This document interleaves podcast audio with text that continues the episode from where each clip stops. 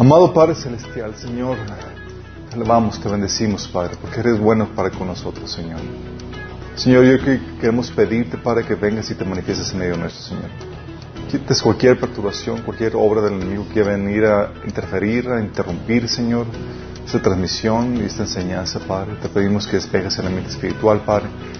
Y que despejes, Señor, que quites el velo del entendimiento que pueda, pudo haber puesto el enemigo en nuestras vidas para que no recibamos y entendamos lo que tú quieres enseñarnos el día de hoy. Háblanos, Padre, enséñanos. Habla a través de mí, Padre. Despeja mi mente, Señor, que tu espíritu fluya con claridad, con poder, Padre. Te lo pedimos en el nombre de Jesús. Amén. Ok. Quiero hacer un pequeño repaso de lo que vimos la sesión pasada. Hemos estado hablando acerca de las formas de eh, disfrazadas en las cuales se presenta el ocultismo. Y estuvimos platicando en esta sección eh, los milagros, cómo discernir los milagros, porque el enemigo también tiene la capacidad de hacer milagros. Puede hacer milagros, uh, Dios puede hacer milagros, pero también Satanás puede hacer milagros. Y los milagros de ambos, tanto los de Dios como los de Satanás, producen un beneficio, ¿sí? Te sanan, te curan, te proveen, ¿sí? Pero uno es con medios correctos, o sea, Dios es el, el que provee, los, eh, lo hace de forma correcta y que realmente busca un bienestar tuyo, y el otro obviamente va, es plan con maña, a fin de cuentas va a causar destrucción. Y platicamos cómo distinguir entre eso, ¿sí? Porque mucha gente piensa que porque ya hizo un milagro, ya me proveyó, ya me trajo un beneficio aparente, es, eh, es de Dios, y no, hay que discernir los, los milagros, ¿sí? Entonces platicamos los milagros, también platicamos de eh, la sesión eh, antepasada de, de, cómo el ocultismo se disfraza como cristianismo. Hay prácticas dentro de iglesias protestantes y católicas que son producto de, eh, son prácticas ocultistas y que abren puertas a demonios. Y no, esto no es de asombrarse porque tú ves esto muy fuerte en la, en la iglesia de Corintios, por ejemplo, que los corintios están involucrados en cuestiones de ocultismo con eh, participando en culto a los ídolos. Si menciona Pablo que ellos participaban en, las mesas, en la comida de los ídolos. Pero también lo ves en, eh, cuando Jesús reclama a la iglesia, a, la, a, dos de las iglesias en Apocalipsis por practicar, tener, estar involucrados en prácticas, prácticas de ocultismo. Entonces, ¿puede tener la iglesia prácticas ocultistas? Sí. No es novedad que haya eso y no es para que nos estemos alarmados. Es normal que, que suceda eso. También Digo, es normal, pero no es lo que debemos hacer. Si nada más hay que discernir el engaño y contrarrestarlo con la verdad. Entonces tenemos, eh, vimos el, ocultismo disfrazado de cristianismo y también vimos el ocultismo disfrazado de ciencia. ¿sí? Y algo que platicábamos era que, eh, que el ocultismo disfrazado de, de ciencia o de o cualquiera de sus formas, tú lo puedes distinguir porque eh, por un, varios sellos característicos. Uno, porque rompe el principio del ritual autorizado. Si Dios dispone las formas en las cuales tú puedes acceder al poder y el milagro de Dios. Cualquier otro ritual no autorizado por parte de Dios que venga en la Biblia, sabes que estás acudiendo a Satanás. Sí. Eso es el, principio del ritual autorizado. También, eh, el otro principio es el de no asignarle cosas sobrenaturales a, a cosas que no lo tienen. Sí. Ya cuando le asignas algo sobrenatural, oye, que esta piedrecita me va a dar, eh, eh, este, proteger y estas amuletos y ese tipo de cosas, ya sabes que estás cayendo en, ocultismo, ¿sí? Entonces, el, el, darle propiedades sobrenaturales a cosas que no lo tienen, incluso en el cristianismo habíamos comentado que es la lengua, le dan propiedades de que, oye, si desatas o decretas, vas a hacer que esas cosas sucedan, y no es así, no tiene poder menos que, como habíamos comentado otro principio, que es el principio del, de la manifestación milagrosa selectiva. ¿sí? Oye, funciona aquí y funciona acá, pero no funciona allá y no funciona con todos. Y hemos comentado que cuando hay una manifestación milagrosa, pero es selectiva, o sea, no es una regla, es producto de una operación de algún espíritu, ya sea el de Dios o el de Satanás. Y tú distingues cuando es el de Dios y cuando es el de Satanás por las formas en que están operando y el contexto y, la, y, el, procedimiento que se hizo para acudir a ese milagro. ¿sí?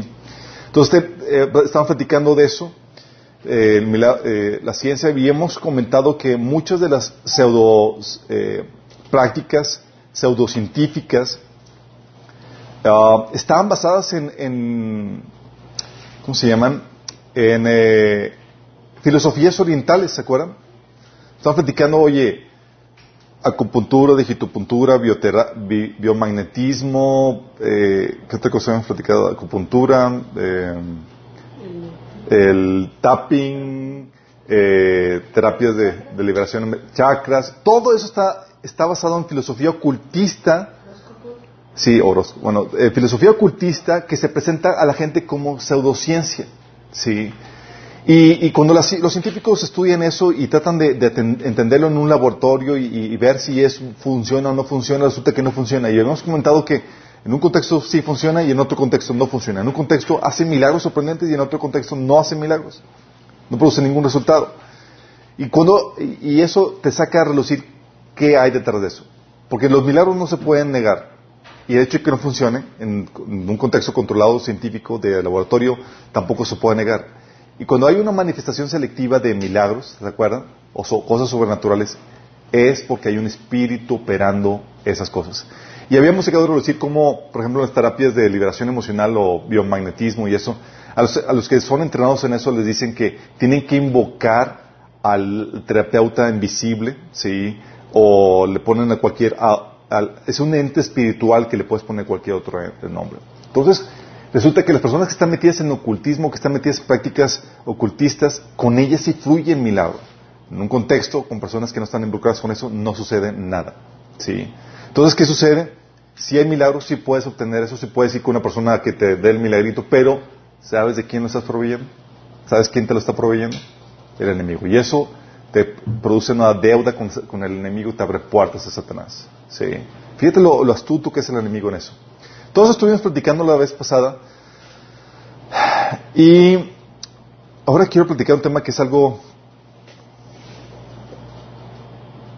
por un lado controversial porque muchos cristianos practican yoga y por otro lado también controversial porque estamos vamos a hablar de ovnis, de alienígenas. Entonces, ok, eh, es aquí donde entramos en la problemática de, oye, cuando hablamos del yoga, sí, una, una ejercicio muy de moda ya, tú vas a, a, escuelas o a kinders y te venden, por ejemplo, el programa educativo y dicen, no, y aparte como algo extra y te lo venden como, como ampliando su gama de estudios, tenemos y damos yoga a los niños. Sí, tú, de hecho, soy sincero, una de las cosas que ocasionó que tomáramos la decisión de dar homeschooling nosotros era porque en el kinder donde estaba mi, hija, empezaron a impartirles yoga.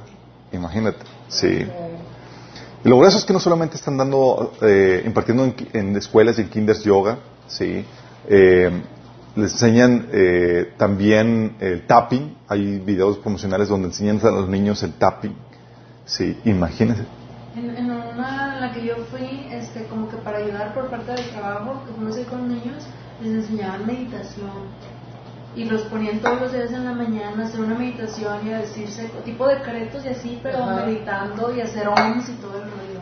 O sea, no yoga, pero era meditación y así como que ponerse la mente en blanco y todo el rollo. Y hay escuelas de gobierno. Sí, escuelas están adoptando todas estas prácticas orientales ocultistas. Sí, dices, no puede ser así. Imagínate toda la contaminación demoníaca, todas las puertas que se abren, que se están abriendo en todas esas nuevas generaciones. Sí. Por eso no te extrañes que dice la Biblia, dice Jesús que en los últimos días la maldad iba a aumentar. Pues obviamente con todas esas prácticas estás dando puertas al enemigo. Y todo eso sucede porque por falta de conocimiento. ¿sí? Entonces, eh, es una práctica del yoga que, está muy en, eh, de moda, sí. Ya hasta tienen, ¿cómo se llaman las? Venden los tapetitos típicos de yoga, los el, outfit propio del yoga y esa, incluso en los parques públicos ya tienen ahí sus lugares donde va la gente. Tienen esas, eh, los lugares especiales para tener eso, sí. Eh, todo este, la pregunta que, que gente nos ha hecho es, oye, ¿puede un cristiano practicar yoga? Y nos hacen esta pregunta porque saben que algunos tienen la noción de que tiene un contexto eh, no muy sano esta, esta práctica, ¿sí? Pero antes de, eh, de contestar si puedes practicar un yoga o si puedes escribirte en un curso, aunque sea solo por ejercicios, eh, o contestarte por qué algunos cristianos lo condenan, o decirte, oye, no están pecando de religiosos o exagerados, antes de darte un tajante sí o no, debo explicarte los antecedentes y la actividad y los criterios que la Biblia marca para que juntos lleguemos a una conclusión. ¿Ok? El propósito de todo esto va a ser que aprendamos la sabiduría detrás de ese sí o no al cual vamos a concluir en este, en este taller.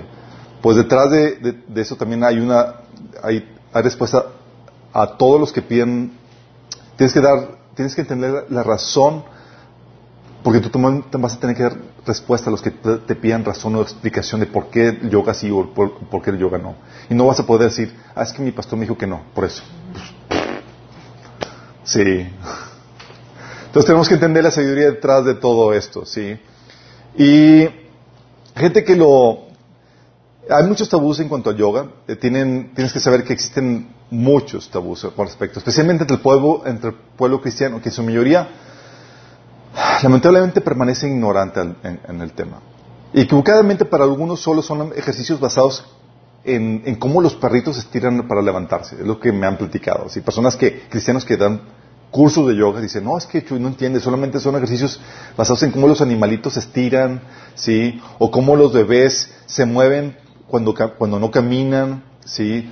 O, y creen que las filosofías que hoy se le conocen al yoga, sí, fueron añadidas mucho tiempo después, sí. Entonces ya fue una mezcolancia después, pero originalmente no era así. Pero y debido a estos conceptos erróneos tenemos que conocer primero qué es y cómo surge esta práctica, cuál es el propósito. Y tenemos que cotejar esto con la Biblia. Eh, la Biblia que en teoría tú has aceptado como norma para vida, para la vida, sí. Eh, y para ser una, pues una referencia práctica y válida para mucha gente, vamos a consultar o vamos a tomar información de Wikipedia, ¿sí? Para, y pues, voy, a voy a estar parafraseando alguna información de ahí eh, de forma resumida. ¿Ok? Ok, yoga. ¿Cómo surge el yoga?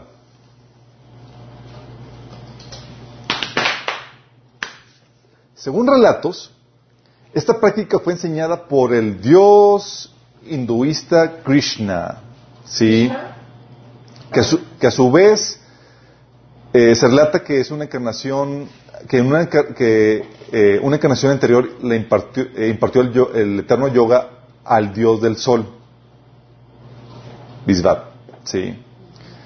Aunque frecuentemente Patanjali, esos nombres raros, sí, Patanjali, que es la encarnación de la serpiente divina, es nombrado como el fundador por haber escrito los textos fundacionales del yoga en el siglo III antes de Cristo. Imagínense, fundador del yoga, la serpiente divina. Ya con esto dices, oh my goodness, algo me huele mal, sí. Bueno, el yoga surge como una de las doctrinas básicas en varias religiones. Eh, y una práctica básica en el budismo, en el eh, Vishnuismo, Jainaísmo, Krishnaísmo, en el hinduismo, sí, son prácticas, el yoga es una práctica crucial en estas religiones que lo practican. Sí. Ah, ¿Cuál es el propósito del yoga? ¿Alguien sabe? Sí, dices, tener flexibilidad en mi cuerpo. Wrong, ¿sí? No es ese el propósito. El propósito no es relajar, te lo van a vender con un propósito diferente, pero el yoga tenía bajar de peso, te van a decir que, que es, otra, es un propósito. Pero nada que ver, chicos, ¿sí? Nada que ver con eso. Tienes que entender cuál es la, la dinámica. Solo de allí por la interrupción, ¿sí? es chan, chan, chan, alcanzar nirvana. Ah, la iluminación. Nirvana, ¿saben qué es nirvana? La iluminación, ¿sí? Para los hinduistas es el fundirte con Brahman. Ok, ¿quién es este Brahman? Brahman es el, lo absoluto, lo divino, eh, es esa energía que llena y cubre todo el universo, es, eh, es esa concepción panteísta de la divinidad. ¿sí? Como le llaman, es fundirte con el Brahman como una gota con el mar, prácticamente desaparecer en esa fusión, ¿sí? Ah, para los budistas, bueno, eso es para fundirte con Brahman en el hinduismo. Para los, para los budistas, en cambio, es, es el escape definitivo del interminable ciclo de nacimiento, muerte y reencarnación hacia un estado de iluminación. ¿Sí? Es como romper ese ciclo interminable de reencarnación que, donde estás pagando el karma de lo que hiciste la, vida pasada. ¿sí? Eh, entonces es romper ese ciclo hacia un estado de iluminación, de liberación y felicidad suprema. O sea, no entiendo lo del budismo. Entonces, practicando yoga se van a escapar de reencarnar. Así es. Es salen de este ciclo interminable, de este ciclo de vida de, nacimiento, muerte, reencarnación. Y Pero cuando alcanzan el nirvana. Cuando alcanzan el nirvana. Sí. Entonces, el propósito del yoga para, lo, para eh, el budismo es eso: romper o salirse de ese ciclo interminable. Eh, previo a este escape o esta fusión, chicos, hay metas a corto plazo que tiene el yoga. Este, esta meta a corto plazo es el, lo que se le conoce como el samadhi. ¿Sí? Por nombres raros. Ok. Samadhi son eh, ciertos mm, contactos o trances eh, en donde uno descubre su propia condición de Buda en el budismo. Sí, son pequeños episodios de iluminación, solamente episodios, donde descubres tu condición de Buda, o donde llegas a tener una pequeños eh, eh, encuentros con el Brahman para los hinduistas. Sí. o esa unión con el dios Vishnu para los visnuvistas o ese conocimiento, ese, así una breve, esa breve revelación eh, del conocimiento de Krishna para los Krishnaitas, ¿sí? Ese es el propósito a corto plazo. Entonces tienes alcanzar ciertos episodios donde tienes esos encontronazos espirituales para al final de cuentas alcanzar el nirvana, ¿sí? De hecho, el objetivo último de esta práctica eh, va en primero alcanzar el samni para luego alcanzar el nirvana, el eventual nirvana. Esa es la meta del yoga. Para eso, para eso surgió. ¿sí? Entonces, para estos grupos, chicos, el yoga es una herramienta para trascender el ego.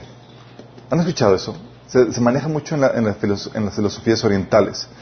Es un instrumento para trascender el ego del ser humano con todas sus emociones, pasiones. Eh, es la forma de acallar el alma y alcanzar ese estado de elevación. Para esto debes entender que en dichas religiones el ego es un problema del cual te debes ser de él. ¿sí? Y para eso tienes que entender ciertas cosas. Eh, aquí debes entender que el ego es un concepto diferente al concepto de egoísmo que tenemos en el cristianismo eh, o en el occidente, al cual a veces pensamos y confundimos.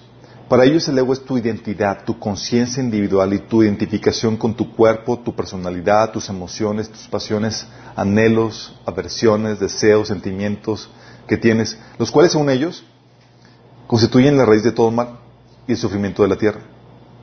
El ego en pocas palabras, eres tú.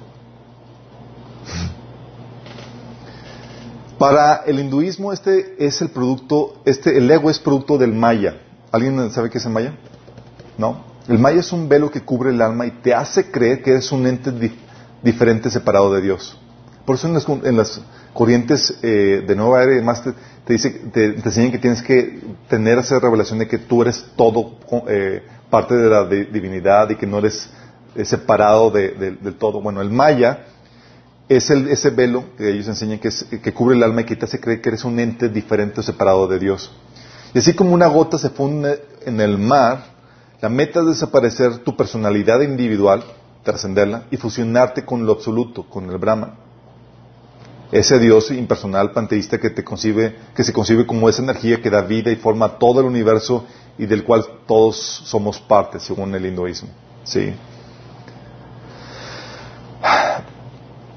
Hoy te voy a explicar qué es esto. Eh, para que te des una idea, librarte de tu ego es el observar las cosas suceder sin tener alguna reacción, alguna, ni emoción ni sentimiento. ¿Te imaginas?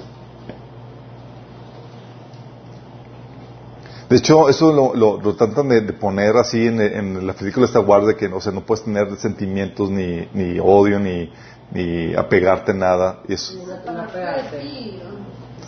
es lo que quieren es la muerte de tu personalidad, de tus emociones. Sí, que simplemente te despegues completamente todo. ¿Tiene sentido? ¿Tiene sentido dentro de eso? Ahorita, ahorita les voy a explicar la contraparte cristiana para que se den cuenta qué onda con esto, ¿sí? Pero está completamente mal, porque Dios te dio tus emociones. La tristeza, la alegría, el gozo y demás, es parte de lo que Dios hizo. ¿Cuál es el fin de que de las emociones? O sea, la paz, o sea, no sufrir. Así es, que no sufras, así es. ok. Uh, ok, ¿dónde está esto? Ah, cierto, si escucharon un timbre, fue el de aquí, por favor. No se vayan a asustar. Sí. Eh,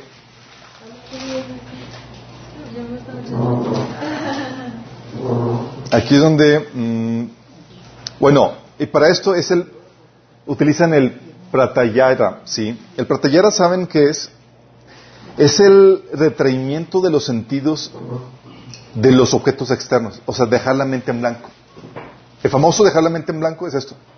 El propósito del pratayara es, es desconectarte del mundo exterior para que te puedas, para que puedas eh, eh, mm, retraer los sentimientos de los objetos exteriores que pueda, de las circunstancias y todo lo que sucede a tu exterior, sí.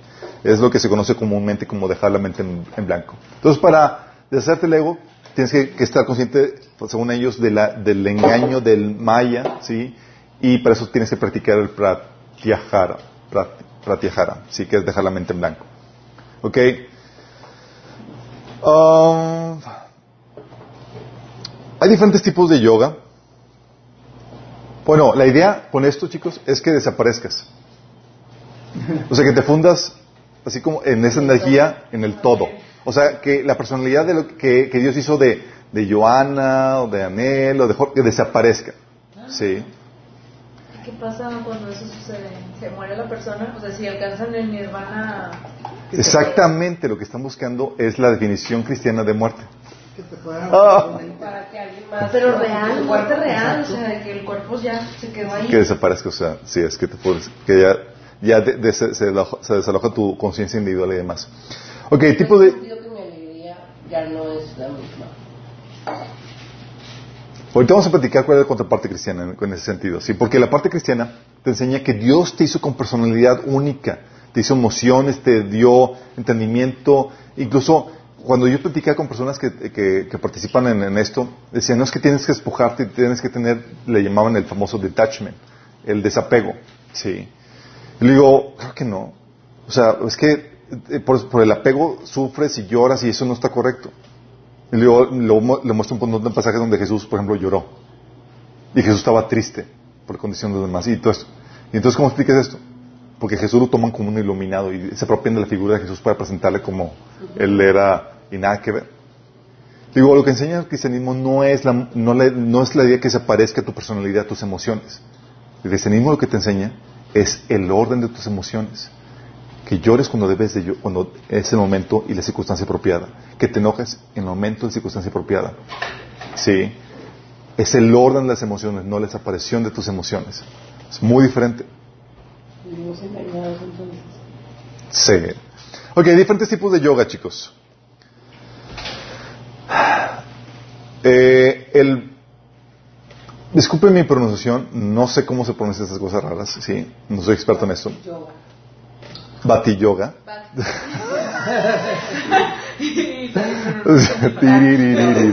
Bhakti Yoga es el tipo devocional y es utilizado para obtener un conocimiento más esotérico de la naturaleza de Dios, en su personalidad de Krishna, la encarnación de Vishnu. Ese tipo de yoga fue popularizado en los años 70 por el movimiento Hare Krishna. ¿Se han escuchado la canción de esta, de los Beatles? Sí. Qué gracias. Bueno, estaban de moda todo eso. El hash, el hatta, hashtanga, ¿cómo se, ¿cómo se le dice? Hashtanga yoga. Hashtanga yoga. Hashtanga yoga es un tipo recomendado para los que desean bajar de peso y aumentar su fuerza y elasticidad, más, más con más ejercicio, sí, más energía. El Kundalini Yoga es, es con, eh, sencillas, mantras y en ocasiones acompañadas con una re- respiración dinámica, conocida como respiración de fuego, dicen genera una tranquilidad mental y vitalidad. Sí, todos algunos pueden dar testimonio de eso. El otro, otro tipo de yoga es el Kriya Yoga, que logra quitar los latidos del corazón mediante la respiración calmada y como resultado la energía vital, y cuando hablamos de energía vital estamos hablando de, de ti, se desconecta de los cinco sentidos y la mente adquiere entonces el estado de eh, consciente llamado prat- pratayara. ¿sí? Es decir, logras poner tu mente en blanco. El desconexión. No se Kundalini, es el ascenso de la serpiente a través de la columna para activar el tercer ojo. El kundalini es el ascenso de la serpiente por la columna para activar el tercer ojo. Qué grueso. Y hay videos muy gruesos del Kundalini- Kundalini, cómo pierden el control y algunos sufren convulsiones, han muerto gente. O sea, con el Kriya te enseñan a, a poder detener tu corazón. Te enseña, es, te logras a quitar los latidos del corazón, o sea, bajar el, el latido del corazón mediante la respiración calmada y como resultado la energía vital, o sea, tu, tu consciente se desconecta de los cinco sentidos y la mente entonces adquiere un estado consciente eh, de pratyahara, que es la mente, eh, eh, lo que se llama la mente en blanco, sí, el re- retraimiento de los sentidos de los objetos de tu, de tu entorno. Por eso la gente, la meditación trascendental típicamente se te dice, tienes que dejar la mente en blanco, o sea, desconectarte de todo tu entorno. Sí. El problema es que cuando desconectas tu mente, cuando, cuando dejas el volante de tu ser, Alguien más lo agarra. y abre puertas, o sea, estás dejando, puedes entrar a manejar mi ser. Sí, Pero, pero todo eso tiene remedio. Con Jesucristo. sí gracias a Dios. Preocupes. Ok, un- el... Ah, ok. Con respecto al otro, dice, bueno, de hecho, la sistematización, ah, algo que tengo que aclarar es que la sistematización de la respiración constituye en el yoga una rama especializada llamada pranayama, la cual diversas corrientes de yoga suelen incluir para ayudar al desarrollo de la subconcentración en el interior a fin de escuchar los sonidos interiores místicos, es decir, tus propios demonios, los cuales se perciben antes de sentir la vibración primordial de Dios con el hum. ¿sí? Aunado a las técnicas de respiración, en algunas escuelas de yoga, los practicantes escuchan música suave, especialmente música nueva era, para facilitar la tranquilidad de la mente y la concentración para llegar a la, postra, al post- al- a la etapa de, la, de dejar la mente en blanco. ¿sí? El más famoso es el Hatha Yoga. Sí lo pronuncié bien, ¿verdad? Sí. Es el yoga más difundido en todo el mundo y es conocido por sus asanas. Asanas. ¿Cómo se dice? Bueno, asanas, pues hablando, cuando hablo de asanas o asanas, son posiciones corporales. Se trata de un sistema de posturas físicas cuyo propósito es lograr que el cuerpo esté apto para la meditación. Las asanas generan, según esto, generan serenidad física y mental, de tal forma que un yogi devoto puede sentarse durante varias horas en una postura de meditación sin sufrir, sufrir fatiga o inquietud. O sea, quédate así quieto, así en, estado de... Y aunque en sus orígenes siempre tu- estuvo ligado al culto a Shiva, estas prácticas, asanas, imagínate, el culto a un dios, que es el dios Shiva. Satanás. Satanás, exactamente. Actualmente el Hatha Yoga enfatiza la relajación con el Sama Yoga o el yoga de la relajación y el saludo al sol o a la luna. Por eso, si han visto las prácticas de yoga, por ejemplo en Chipinque, donde están en la mañanita temprano y todo es apuntando al sol, ¿sí? Porque son posiciones que son de reverencia o saludo al sol.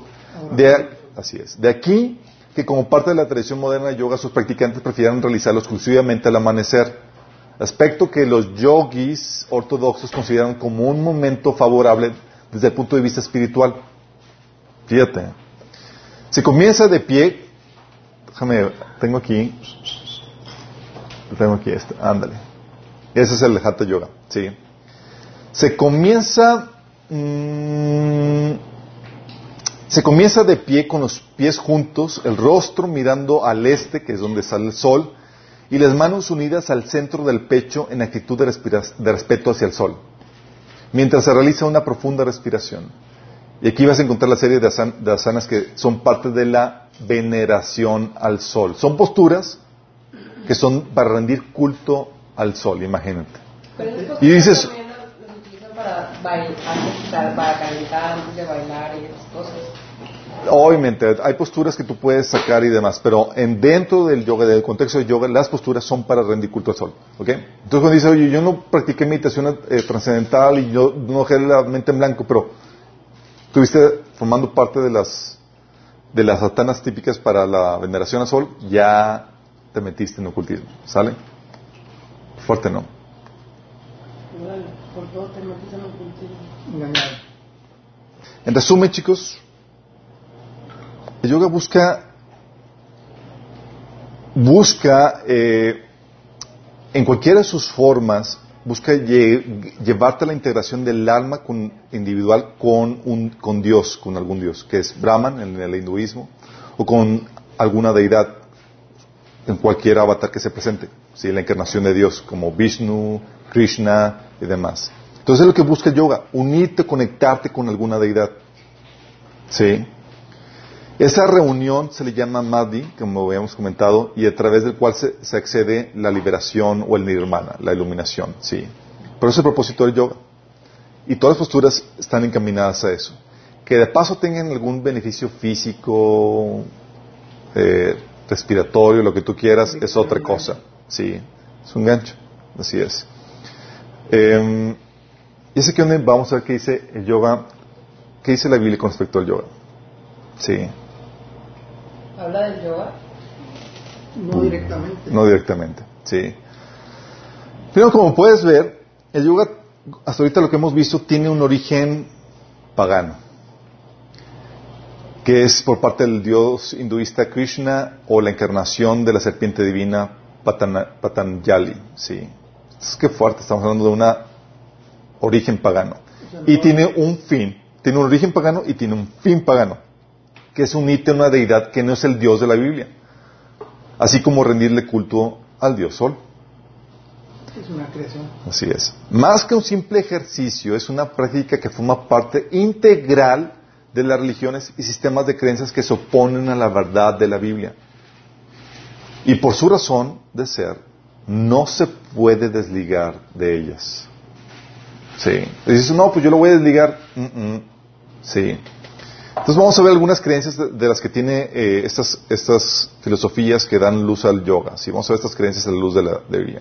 La cita y los comentarios que voy a dar, sí, eh, pueden sonar muy poco políticamente correctos, pero ya estamos acostumbrados a ese, ese lenguaje aquí. Pero, te recuerdo que como embajadores de Cristo, del reino celestial y por causa de la gente que se pierde, nuestra prioridad nunca ha sido ser políticamente correctos. De hecho, Jesús no era políticamente correcto en su ministerio, pues cuando predicaba, la gente le decía, arrepentíos y creed en el Evangelio.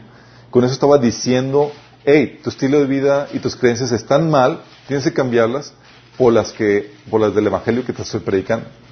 Y obviamente esto es un mensaje que hace sentir incómodo a la gente, pues en otra ocasión dijo, el mundo no puede odiarlos a ustedes, pero a mí sí me odia, porque yo los acuso de hacer lo. Imagínate que Jesús acusando a la gente de hacer lo malo. Sí, y tú lo puedes ver en los ejemplos. Y por eso se les encrispaba a Jesús, sí. Entonces, una vez aclarando esto, vamos a ver algunas de las creencias. Con respecto a la existencia de otros dioses, ¿qué dice la Biblia? Bueno, la Biblia enseña que existe un solo Dios. Deuteronomio 6.4, Marcos 12.26, Isaías 45.5, Isaías 44.6. Es un Dios omnipotente, omnisciente, omnipresente, creador de todo lo existente y que se manifiesta simultáneamente y distintivamente en la forma de tres personas. El Padre, el Hijo, Jesucristo, y el Espíritu Santo. Es un mismo Dios. Que es un mismo Dios. O sea, es un... Podemos decir que Dios es una persona moral. Las demás divinidades no son otra cosa sino demonios que engañan a la gente. Es lo que enseña la Biblia. Ángeles caídos. Entonces, cuando la Biblia se refiere a otros dioses, así es. Así es. Son ángeles caídos. Cuando la Biblia habla de otros dioses, estás hablando de ángeles caídos. ¿Sí? Entonces, con respecto a la existencia de otros dioses, ya sabemos que, quiénes son de acuerdo a la Biblia. Solamente hay un verdadero Dios y los demás son demonios. Demonios.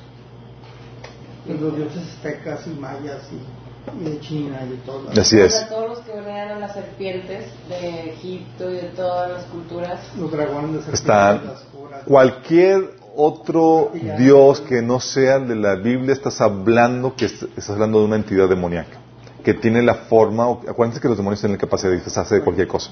Cualquier Sí. cosa que no sea Dios, cualquier criatura o cualquier creación de Dios. Que se adore en lugar de Dios. Ok, con respecto a la revelación, entonces por ahí estamos mal. Cuando te hablan de que te- es para contactarte con, con un Dios que no es el Dios de la Biblia, ¿sí? Ya sabes con quién te está queriendo contactar, con- conectar el yoga. El fin del yoga es conectarte con un, con un Dios. Entonces, te quiere unir con un demonio.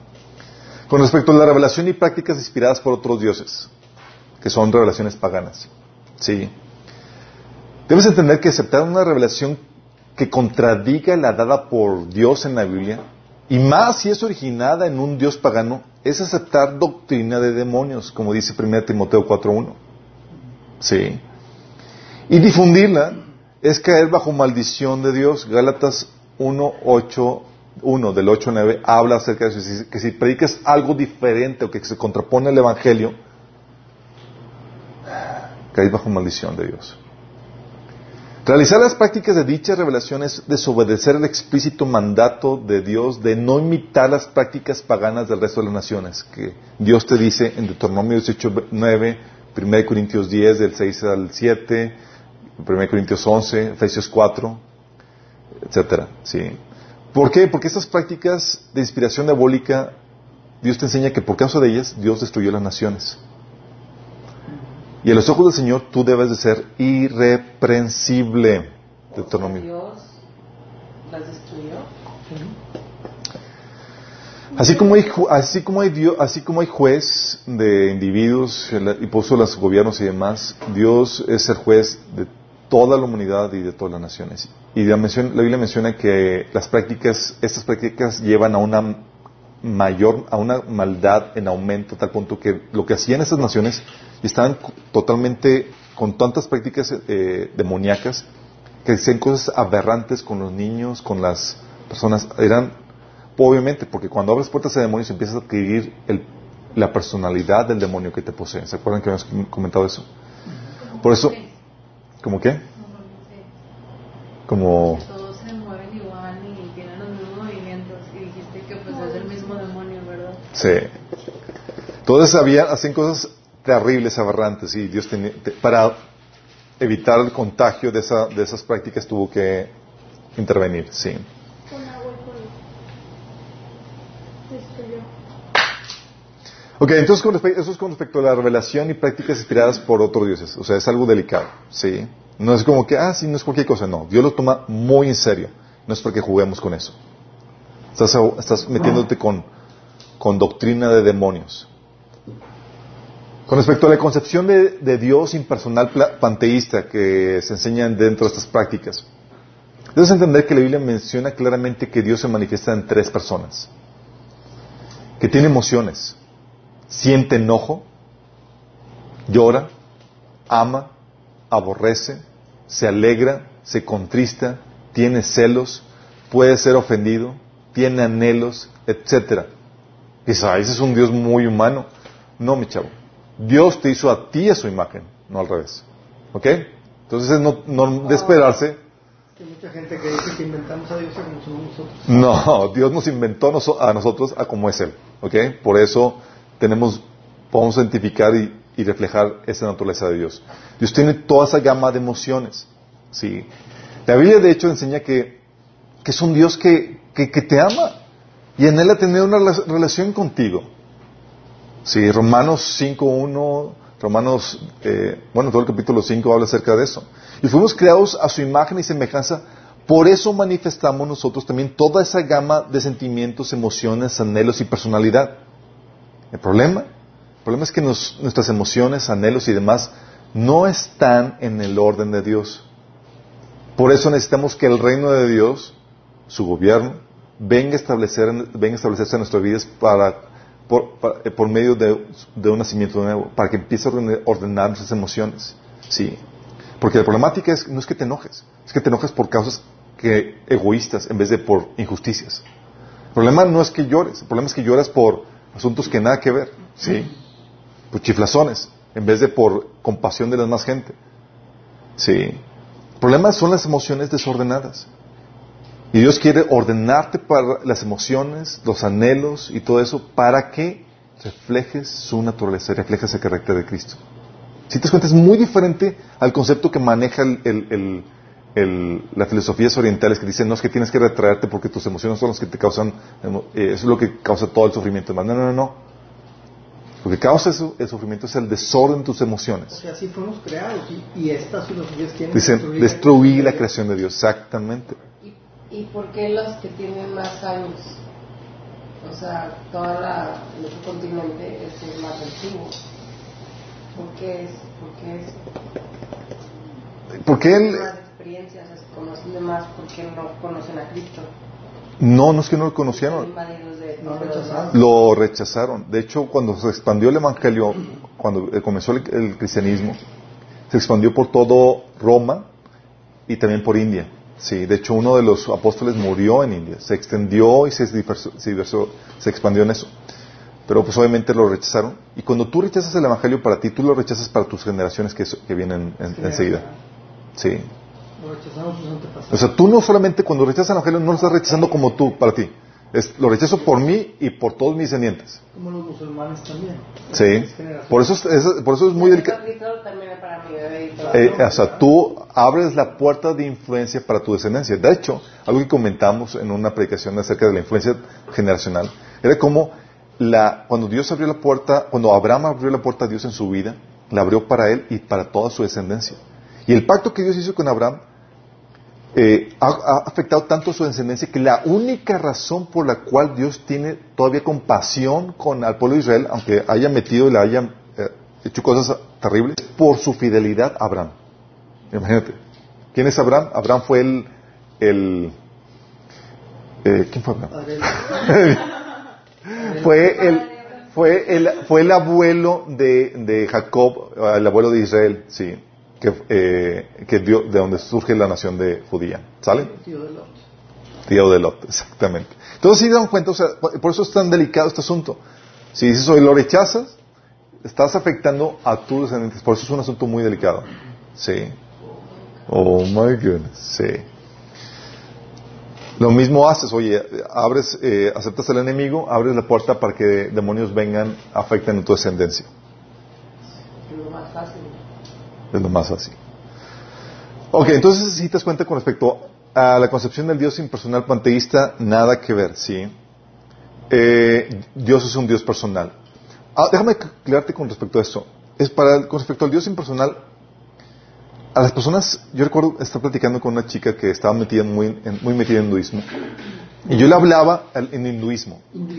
Yo le platicaba de un Dios personal que, lo am- que la ama, incluso derrama lágrimas por ella y demás. Y para ella, choqueante, era difícil de aceptar porque tenía la imagen de un, de un padre terrenal que había, la había abandonado a ella y a su familia despiadadamente cuando migraron de continente. Entonces, tener la concepción de un padre celestial que la amara era repugnante para ella porque estabas tocando una herida en su alma. Para ella era mejor tener una concepción de un Dios impersonal. Y por esta razón, porque no, por esa herida en su alma, rechazó el amor de, de Dios. Herida no sana. Herida, no sé nada. Muy en el curso. Sí. También Josh McDowell que decía que a él se le hacía muy difícil comprender que hubiera un padre que lo amaba siendo que su papá es un malo. Así, también. En serio, sí tiene mucho que ver las relaciones. Sí, Josh McDowell, el caso que mencionan, de hecho hay una película de Josh McDowell donde habla acerca de, de cómo los primeros años de su cristianismo sufría por el hecho de que no chocaba la experiencia personal que tuvo su padre con, con- la imagen que la Biblia presenta de Dios. No es sino hasta que se sana esa herida que experimentas el amor de Dios de una forma plena y abundante. ¿sí? Ok, con respecto al yoga como método de unión con, con Dios, entre comillas. Aquí, tienes que entender que las escrituras enseñan solo un método de unión con Dios y es solo por la sangre de Jesús, por su muerte, la cual nos limpia de nuestros pecados, es decir, nos perdona y nos restaura a una, correcta relación con, con Él. Hablar de otro medio de unión con Dios, fíjate lo grave que es esto, hablar de otro medio de unión con Dios es menospreciar y rechazar el tremendo sacrificio que Dios realizó por nosotros para restaurar nuestra relación con Dios. Y como dice el autor de Hebreos, es pisotear al Hijo de Dios, tener por inmunda la sangre del pacto y afrentar al Espíritu de gracia. Fíjate, cuando hablas de que, ah, es que encontré otra forma de unirme a Dios. Y es esto. Es, ¿really? ¿Vas a rechazar a Jesús? ¿Vas a escupir en lo que hizo Jesús? por- Dios conmigo. En Jesús y en nadie más, la Biblia enseña que en Jesús y en nadie más hay salvación, porque solo Él puede perdonar nuestros pecados, pues Él pagó la condena que merecíamos por cometerlos. Por eso Él afirmó, yo soy el camino, la verdad y la vida. Nadie viene al Padre sino por mí. El yoga como método de unión con Dios es un evangelio diferente y pretende sustituir la obra de Jesús y por lo mismo está bajo maldición. Según Galatas 1 del 8 al 9, que dice que si alguien te predica un evangelio diferente, dice, oye, quiero reconectarme con Dios, y dice, ah, de esta forma. Uh. La Biblia dice que si te presentan un evangelio diferente, una forma de, diferente de unirte a Dios, es maldito. Galatas 1 del 8 al 9 habla, habla acerca de eso. Y para añadirle injuria al insulto, como el ser humano solo puede unir, unirse al Dios verdadero por medio de Jesús, la unión que los practicantes del yoga experimentan no es sino con otro Dios y que no es otra cosa que demonios. Imagínate. Por eso Dios maldice a los al evangelio diferente, porque te presenta algo falso que te separa de Él. Y eso Dios lo detesta. Es como que me están robando de ti, me están separando de ti. Es como cuando ves a tu hijo y, tratan de, de separarlo de, de ti, ¿te imaginas? Con engaños.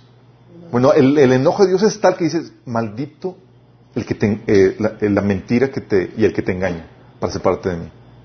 Así de fuerte. Y a los que tienen papá solamente pueden, eh, a los que son, tienen hijos pueden dimensionar eso. ¿sí? Por eso te, ve- te acuerdas cuando te les comentábamos en este, a los inicios de ese taller que lo que era el ocultismo. Si recuerdas en, el, en este taller vimos que el ocultismo es toda práctica que busca proveer eh, por medios espirituales alternos lo que Dios nos, nos, pro- nos provee por medios legítimos. Sí. En otras palabras, es un proveedor espiritual no autorizado, un proveedor pirata. Y aquí lo puedes ver claramente, pues estás buscando, está buscando proveer al hombre esta anhelada unión con Dios, pero por medios piratas. El yoga es una práctica ocultista. Y escuchas a algunos, ah, entonces, sí, Está de moda. y está de moda. En todas partes. Sí, con respecto al pratyahara, que es dejar la mente a blanco, sí, el retraimiento de los sentidos de los objetos externos. Eh, esta es una práctica que se opone al propósito por el cual fue creado el hombre. Tal cual, sí. Porque el mensaje de Dios, de inicio a fin en la Biblia, habla del propósito del hombre y de su obra para restaurar dicho propósito. Y cuando Dios creó al hombre, no lo hizo para que se retrajera de su entorno, sino para que lo administrara y lo desarrollara. El mandato inicial del hombre, fructificar y multiplicarse, dominar y sojuzgar la tierra, enseña varias cosas. Que la intención de Dios es que el hombre se involucre con el mundo, o sea, que no huya de este, que lo administre y que lo desarrolle. es decir, que fructifique en las obras de sus manos. Por eso se le llama el mandato cultural este mandato. Porque es un llamado a desarrollar las diferentes áreas de la actividad humana. Jesús, de hecho, está preparando lugar para nosotros. Está afinando los detalles de la nueva Jerusalén, una ciudad construida por Dios mismo. Esta es la cosmovisión judio-cristiana, lo que ha permitido el avance cultural por encima de sus contrapartes orientales que enseñan ese abandono. Pues, ¿por qué en India, donde enseñan todas esas cuestiones de, la yoga, de la meditación, no hay tanto desarrollo tecnológico, ni cultura, ni nada? ¿Por qué? Ah, porque ellos abandonan el desarrollo ¿sí? el cultural, el mandato cultural que la Biblia enseña. En cambio, las, las culturas judio-cristianas te enseñan que Dios nos, nos, puso aquí para administrar, desarrollar la cultura, las artes, la política y demás. Sí. Y te das dices, ¿cómo está eso? Ok, la Biblia te enseña esto. Tenemos que ser buenos administradores de la creación de Dios. Entonces, contrario a este retraimiento, la Escritura realza la importancia de que seamos buenos mayordomos de la creación de Dios. Lucas 12, Apocalipsis 11, Jeremías 23, 22 hablan acerca de eso. Lo cual incluye nuestro propio ser. O sea, ser administradores de nuestro propio ser. La Biblia nos enseña a tener dominio de nosotros mismos. 1 Timoteo 1, Gálatas 5 habla acerca de eso, el dominio propio. Sí, que Dios nos ha dado. No nos ha dado un abandono de nosotros mismos. Al contrario, nos enseña incluso a administrar nuestros pensamientos. Filipenses 4, 2 Corintios 10 habla acerca de eso. Nos enseña a administrar los pensamientos y a desarrollar la mente de Cristo. No dejar la mente en blanco, ni aún como, como método de relajación. Como método de relajación, la Biblia enseña la oración y la intercesión. Sí. De hecho, hay reportes y hay estudios donde te enseñan que las personas que oran son, tienen, gozan de mejor salud que las que no oran. Imagínate. Nada más que no hemos aprovechado esa mercadotecnia para difundirlo. Así como que imagínate, tenemos, que el cliente te diga, tenemos una, y ya integramos la oración a Dios dentro de nuestro perfil para que la gente, los niños sean, se relajen y puedan gozar de más paz y tranquilidad. ¿Te imaginas eso? Entonces, ¿qué implica este pratyahara, que es el dejar la mente en blanco? Implica revelarnos al propósito, es decir, la voluntad de Dios para nuestras vidas. Implica seguir doctrina de demonios, como dice 1 Timoteo 4.1. Y no quiero que ignoren de los numerosos casos de personas que dejan la mente en blanco en esta meditación trascendental, que han sufrido contaminación demoníaca y que han tenido que ser liberadas por causa de eso. ¿Por qué? Al dejar, como les comenté, el volante de tu ser solo, alguien más va a ocupar ese volante. La gente confunde meditación con oración. ¿Y, puede alguien más tomar el cuerpo, el cuerpo así al 100% de alguien? Sí, un demonio puede ocupar el cuerpo 100%, pero la, forma... La forma no, digo, eh, de hecho la intención de los, de los yogis es llegar a la eventual muerte, ¿sí? en este, estado de, de, trance. ¿sí? Y le puede destruir Dios y tú, si tú caes en esa doctrina de demonios que te lleva al desenlace final de muerte. Por eso, oye, la gente que, así es, pero dice, oye, ¿por qué ese llegó a suicidar o por qué ese yogi eh, perdió la vida en estado de, de, de, de, este, de meditación? Ah, porque él, él lo permitió. Sí cayó en esa doctrina y llegó a su conclusión. Ok, con respecto al ego. Con respecto al ego, mientras que la filosofía, esta filosofía oriental aboca la desaparición de tu yo, de tu personalidad, con todas tus emociones, sueños y anhelos, Dios en la Biblia aboca al embellecimiento de tu personalidad, al orden de tus pensamientos, anhelos, bajo el gobierno del Espíritu. Fíjate completamente diferente, ¿sí? La intención no es que desaparezca tu individualidad, como dicen ellos, sino que seas hecho conforme a la imagen de Cristo. ¿Por qué? Porque fuiste hecho a su imagen y semejanza. Pero por causa del pecado, esa gloria que nos implica ser a la imagen de Dios en la tierra se corrompió. Y lo que Dios está haciendo es restaurándote eso. Ahora quiero que entiendan lo sutil de esta filosofía. En el ámbito científico, especialmente dentro del estudio de los sistemas, te explican que la generación de vida se ve marcado por un proceso de desarrollo, diferenciación y complejidad creciente y unidad diversificada. Te lo repito. Los que estudian sistemas dicen, ¿cómo define la vida? La vida se define como un proceso de desarrollo, diferenciación, complejidad creciente y unidad diversificada. Es decir, si hay vida, va, a haber eh, desarrollo, va a haber diversi- diversificación, va a haber complejidad que va en aumento y unidad diversificada. La muerte, en cambio, propiciada por la segunda ley de termodinámica o la ley de entropía, que se conoce en el ámbito científico, se manifiesta en el decaimiento y desaparición a un estado de unidad homogénea. Ahora, si recuerdas cuál es el propósito final de la filosofía del oriental, de- del yoga y todo eso, es la desaparición de tu yo a un estado de unidad homogénea llamada Brahma, como una gota se funde en el mar. Tal como se define en la ciencia, la muerte. Es hacer la obra de Dios. Exactamente. Qué grueso.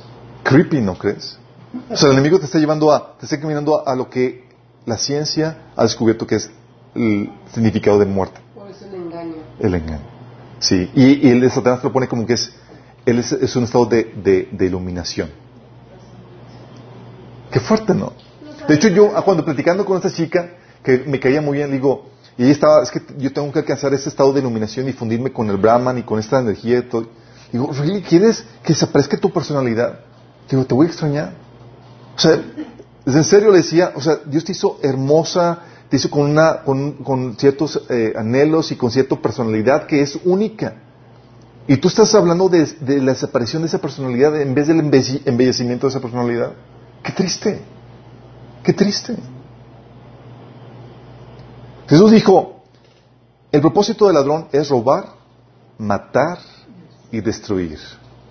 Mi propósito, en cambio, es darles vida plena y abundante. ¿Sí te das cuenta la diferencia? Una corriente que te, una filosofía que te lleva a la muerte y otra filosofía que te lleva a la vida. Sí.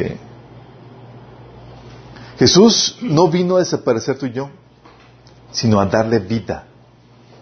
Creo que con esto te das cuenta de la diabólica inspiración de esta práctica. ¿O no? ¿Quieres comentarlo? Sí, que muchas filosofías eh, confunden o ma- malinterpretan el concepto de morir a uno mismo, que toda religión eh, evoca al que tú te niegues a ti mismo para amar a tu prójimo y todo esto, ¿no? Eh, Bueno, exact- diferente. exactamente. la Biblia- eh, muchos hablan de, de morir eh, a, a- a- sí mis- a sí mismo y toman el, el pasaje de Jesús que dice que muere- debes de morir a ti mismo. Pero debes entender que el morir a ti mismo, la Biblia lo que habla es morir a tus deseos desordenados, lo que le llaman concupiscencia, que son todos deseos y emociones desordenadas. ¿Tienes deseos? ¿Tienes anhelos? Sí, la Biblia te enseña, están mal, están desordenados. Tienen una motivación incorrecta, tienes, eh, están, eh, no van, no son por las causas correctas. Y lo que Dios quiere es que mueras de esa vida porque nazcas a una nueva vida, con deseos ordenados y con deseos justificados. Por eso la Biblia te enseña que Dios cumple los deseos de los justos. ¿Cómo que Dios cumple los deseos de los justos? Pero me enseña a morir por mis deseos y luego me dice que, que cumple mis deseos de los justos. Porque los deseos de los justos ya son deseos ordenados al, al orden de Dios. ¿sí? Ya, va- cuando, ya pides por la, por la voluntad de Dios porque sabes que es lo bueno. ¿sí? Ya la deseas, ya la anhelas. Es muy diferente. Entonces, cuando habla de morir a ti mismo y cuando hablamos en el ámbito cristiano, morir nosotros mismos, estamos hablando de morir a tu carne, a esa parte que está todavía desordenada en tu vida. Sí. ¿Vamos bien? ¿Tenemos? Ok. Ahora con respecto a la reencarnación que te enseñan aquí. Ok. La Biblia en este sentido condena terminantemente esta creencia, pues declara que en Hebreos 9:27 que está establecido para los hombres que mueran una sola vez y después está el juicio. Las escrituras enseñan que antes del sacrificio de Jesús, el Seol, el Hades, estaba dividido en dos partes. Una parte donde iban los muertos que rechazaban a Dios y otra parte llamada el seno de Abraham, en donde iban los justos. Lucas 16 habla acerca de eso. Después del sacrificio de Jesús, los muertos en Cristo están en la presencia de Dios. Filipenses 1 habla de eso. Y los demás permanecen en el Hades hasta la hora del juicio. O sea, después de Cristo, desde la muerte de Cristo, o vas al Hades, porque no aceptaste a Cristo, o vas al cielo si aceptaste a Cristo. Esos injustos es El- ju- el juicio de, de los injustos viene en Apocalipsis 20, es después del milenio, así es. Algunos que abocan que la reencarnación se enseña en la Biblia se basa en el texto que dice que Juan el Bautista vino en el espíritu y poder de Elías. Entonces, ah, ahí está. Sí, Elías vino, reencarnó a Juan el Bautista. Y en la declaración de Jesús también que dicen que Elías había de venir, cuando en Mateo 11 dice que todavía falta por venir también. Sin embargo, esos pasajes, a la luz del contexto, te enseñan que Elías, eh, no te enseñan que Elías reencarnó en Juan, sino que Juan vino con el, eh, con el mismo Espíritu Santo que estuvo en Elías, es diferente. Fluyendo con el mismo poder y ministerio, igual que sucedió con Eliseo, Segunda Reyes 2.15, que dice, oye, quiero, que le preguntó a Elías, Eliseo a Elías, ¿qué quieres? No, le preguntó Elías a Eliseo, ¿qué quieres de mí? Quiero doble porción de tu espíritu. Sí, no dijo, quiero que vengas a habitar dos veces en mí. No. Estaba pidiendo al Espíritu Santo que estaba fluyendo en él. Sí. Así que no hay reencarnación, no hay una segunda oportunidad. Y lo que hagas ahora queda registrado y seremos juzgados ante Dios de acuerdo a eso. Apocalipsis 22 habla acerca de eso. Con respecto a la veneración al Dios Sol, que enseña el yoga. ¿Sabes? Dios enseña en su palabra que quiere exclusividad. Pues es un Dios celoso que nos anhela solo para Él. Es decir, la poligamia espiritual, chicos. Es celoso. Así como, y, por eso puso la, eh, relación entre Dios y el hombre, es análoga a la relación entre un esposo y una esposa. Así como es normal tener celos cuando hay infidelidad, Dios hace eso. ¿Por qué? Porque nos, eso es un reflejo de cuánto nos ama y desea Dios. Así de fuerte. Sí. Así que eh, nos anhela solo para Él. Así que nos ordena que, nos, que no tengamos otros dioses delante de Él, ni que nos postremos a ellos, ni ante ninguna otra cosa creada, ni que, ni que los veneremos. Pero específicamente con respecto a la práctica de venerar al sol, esta cita que les voy a leer de Ezequiel, en la que habla de una visión que tuvo donde Dios le mostraba toda la idolatría y las prácticas paganas que el pueblo de Israel hacía, fíjate lo que dice. Miren Ezequiel 8, dice, dice, y me llevó al atrio de adentro de la casa de Jehová, y aquí, junto a la entrada del templo de Jehová, entre la entrada y el altar, había veinticinco varones, sus espadas vueltas al templo de Jehová, y sus rostros hacia el, hacia el oriente, donde sale el sol, adoraban al sol postrándose hacia el oriente. Esos judíos estaban haciendo su yoga hatha en la mañana temprano, venerando al sol, haciendo postramientos de veneración al sol. Entonces, estos israelitas estaban haciendo eso. Igual que el yoga hatha, venerando al sol con postramientos, viendo al oriente temprano en la mañana. Fíjate la, la reacción de Dios en cuanto a esta práctica. Dios dijo, ay, qué bonito, están practicando su yoga matutino.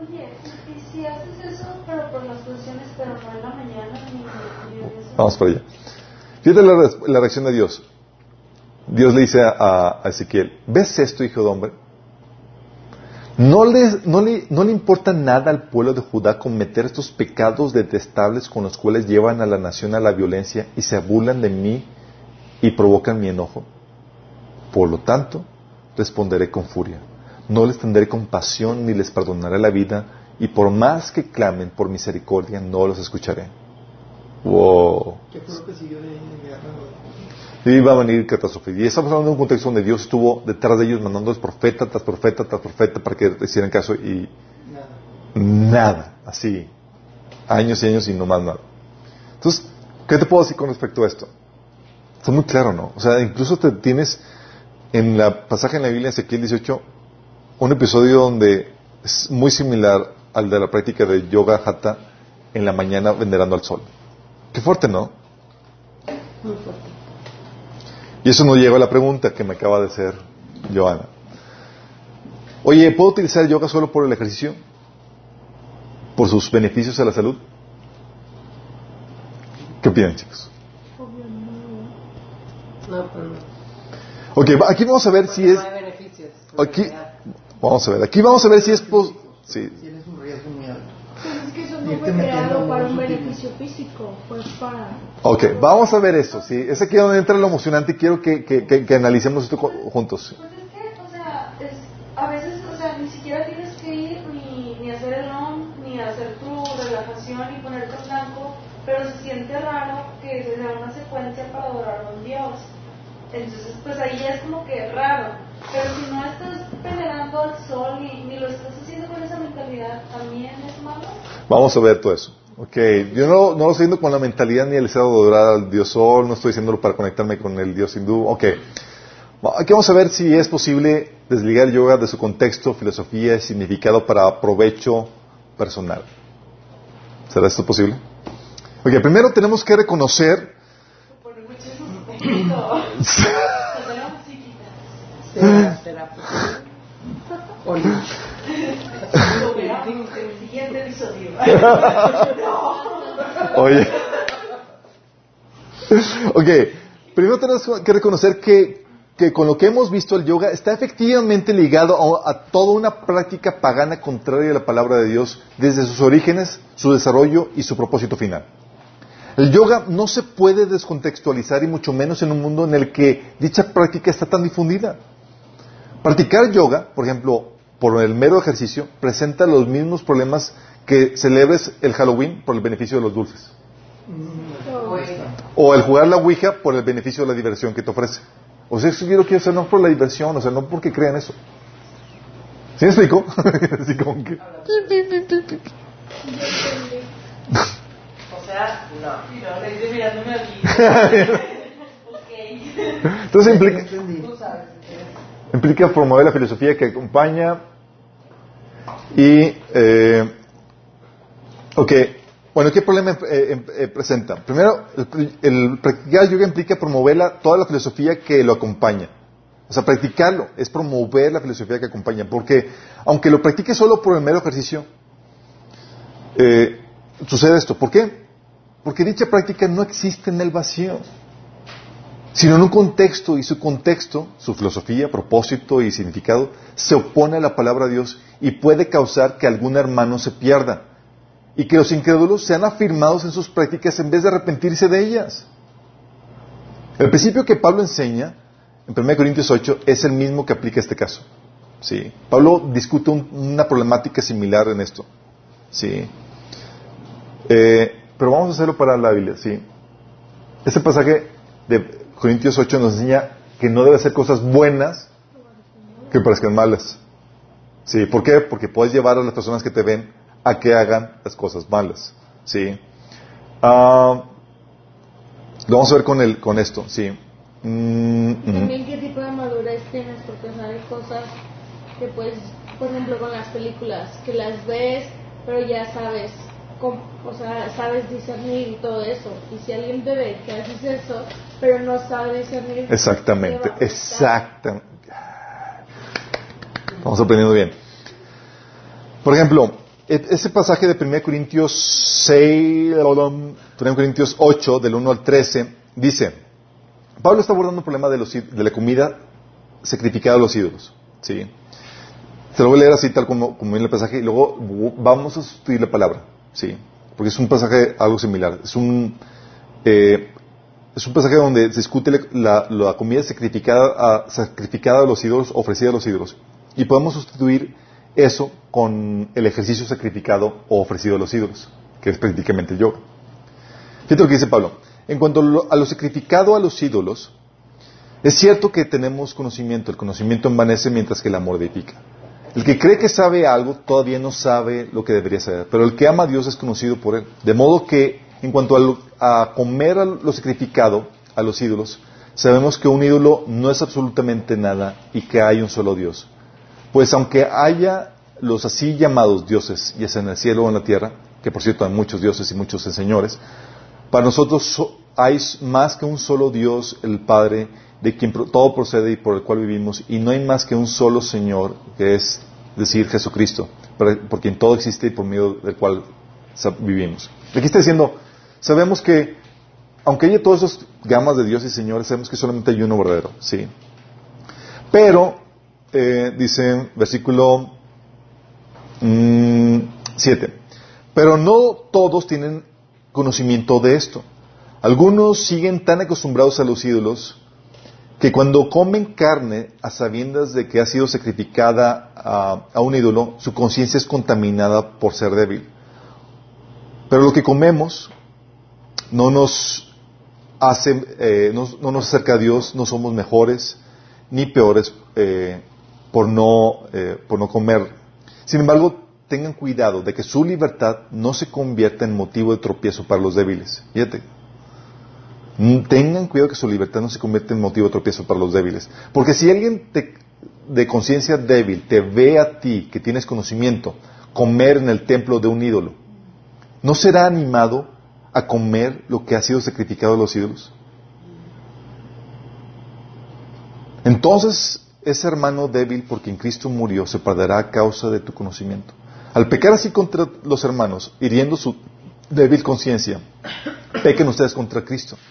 Por lo tanto, si mi comida ocasiona la caída de mi hermano, no, no comeré carne jamás para no hacerlo caer en pecado.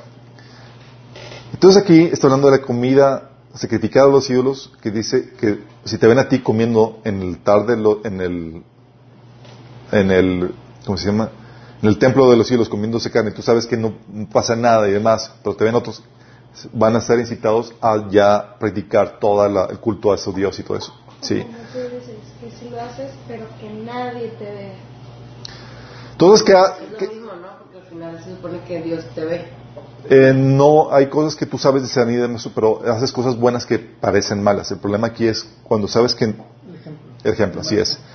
Podemos sustituir ese pasaje, lo, lo- sacrificado a los ídolos, con los ejercicios dedicados a los ídolos. Lo- esto se leería así.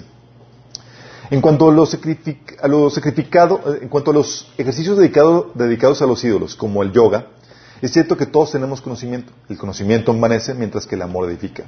El que cree que sabe algo todavía no sabe cómo debería saber, pero el que ama a Dios es conocido por él. De modo que en cuanto a los ejercicios dedicados a los ídolos, sabemos que un ídolo no es absolutamente nada y que hay un solo Dios. Pues aunque hay los así llamados dioses, ya sea en el cielo o en la tierra, y por cierto hay muchos dioses y señores, para nosotros no hay más que un solo Dios, el Padre, de quien todo procede y por el cual vivimos. Y no hay más que un solo Señor, es decir, Jesucristo, por quien todo existe y por medio del cual vivimos. Pero no todos tienen conocimiento de esto. Algunos siguen tan acostumbrados a los ídolos que cuando practican estos ejercicios para veneración y contacto con un, ídolo, su conciencia se contamina por ser débil. Pero los ejercicios practicados por sí mismos no nos acercan a Dios, no somos mejores por realizarlos, ni peores por no realizarlos. Sin embargo, tengan cuidado de que su libertad no se convierta en motivo de tropiezo para los débiles. Porque si alguien de conciencia débil te ve a ti, que tienes conocimiento, practicando yoga, no se sentirá animado a practicarlo junto con toda la filosofía y el culto a los ídolos que va ligado a dicha práctica. Entonces ese hermano débil, porque en Cristo murió, se perderá a causa de tu conocimiento. Al pecar así contra los hermanos, hiriendo su débil conciencia, ustedes pecan contra Cristo. Por lo tanto, si mis ejercicios ocasionan la ocasión de mi hermano, no practicaré yo jamás para no hacerlo caer en pecado. ¿No entendimos al principio más o menos? ¿Se vio así más poco?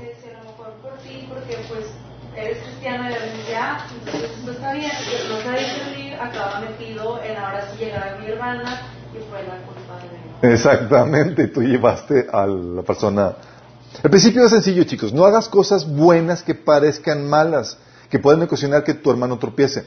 El que practiques yoga, aunque tú lo hagas solo por el beneficio de ejercicios, promociona la filosofía y ocultismo que va ligado a dicha práctica. Y eso es algo delicado. Recuerda la advertencia de Jesús. Si alguien hace pecar a uno de estos pequeños que creen en mí, más le valdría que se colgaran al cuello una gran piedra de molino y lo hundieran al fondo del mar.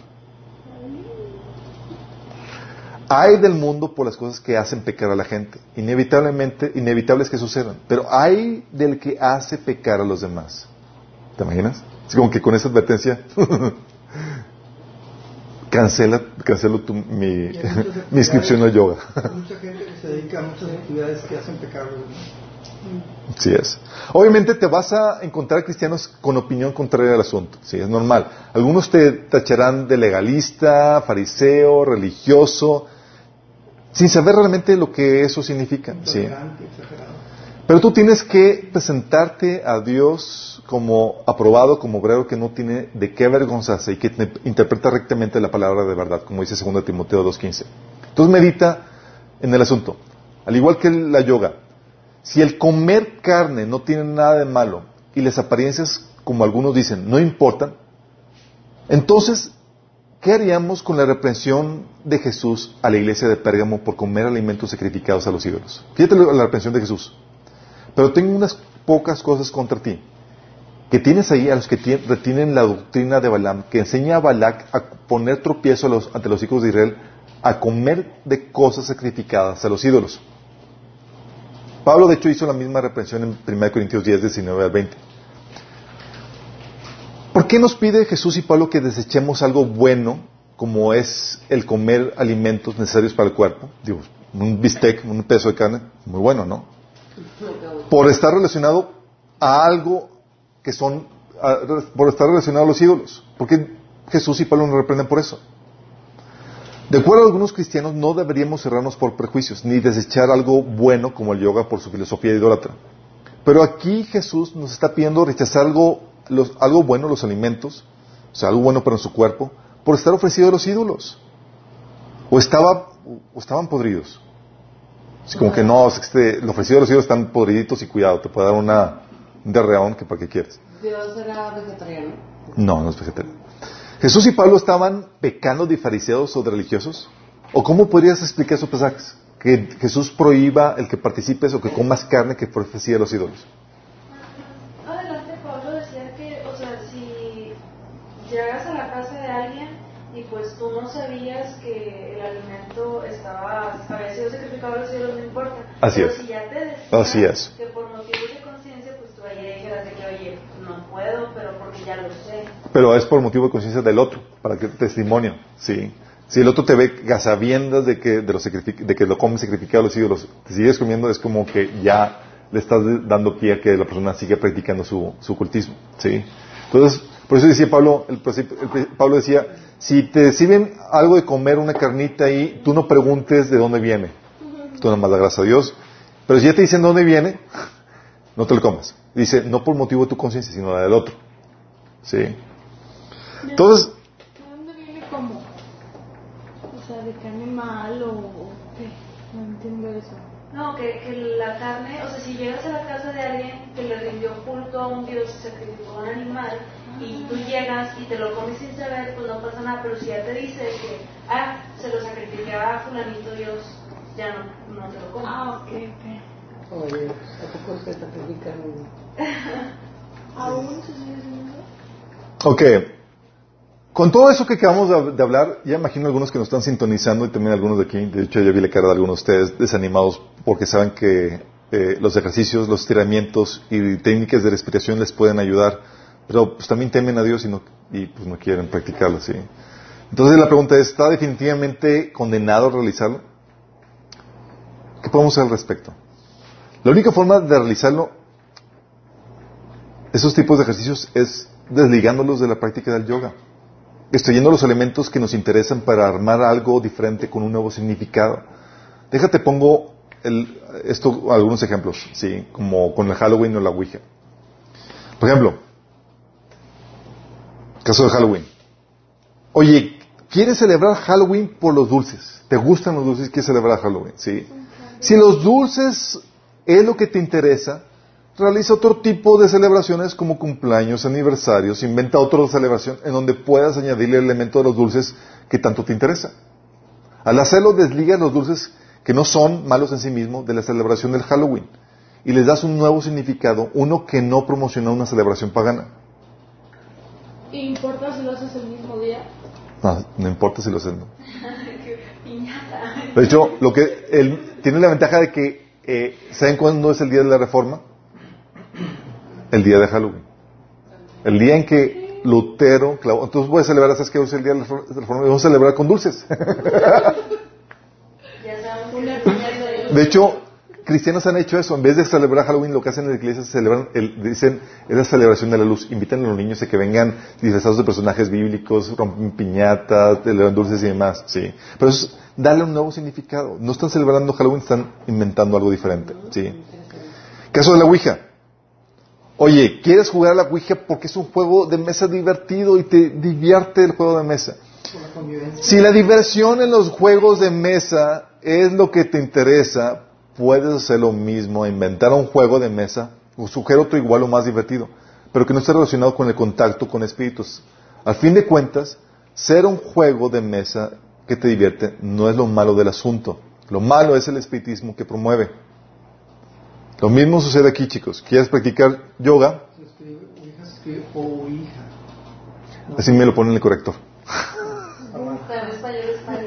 Está en español España. Ah, sorry. Según la Real de Academia de Policías, ah, no, de, de España. De Academia de Academia. Ok, sí, Real Academia es. Eh, me confundí con una película de los, och- de los ochentas. Eh, caso de yoga. Ok, ¿quieres practicar yoga por el ejercicio?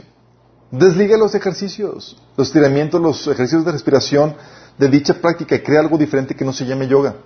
Ponle variantes, modificaciones a dichos ejercicios, crea unos nuevos y elimina los muy identificados con dicha práctica. Porque si te ven haciendo la flor del loto, créeme, por más que quieras desligarlo, seguirán asociándolo con el yoga por la fama que tiene dicha posición. Pero hay una posición muy similar que no, no necesariamente es poniendo las manos. ¿no? Así es, que es la de mariposa. Mariposa, sí. Exactamente.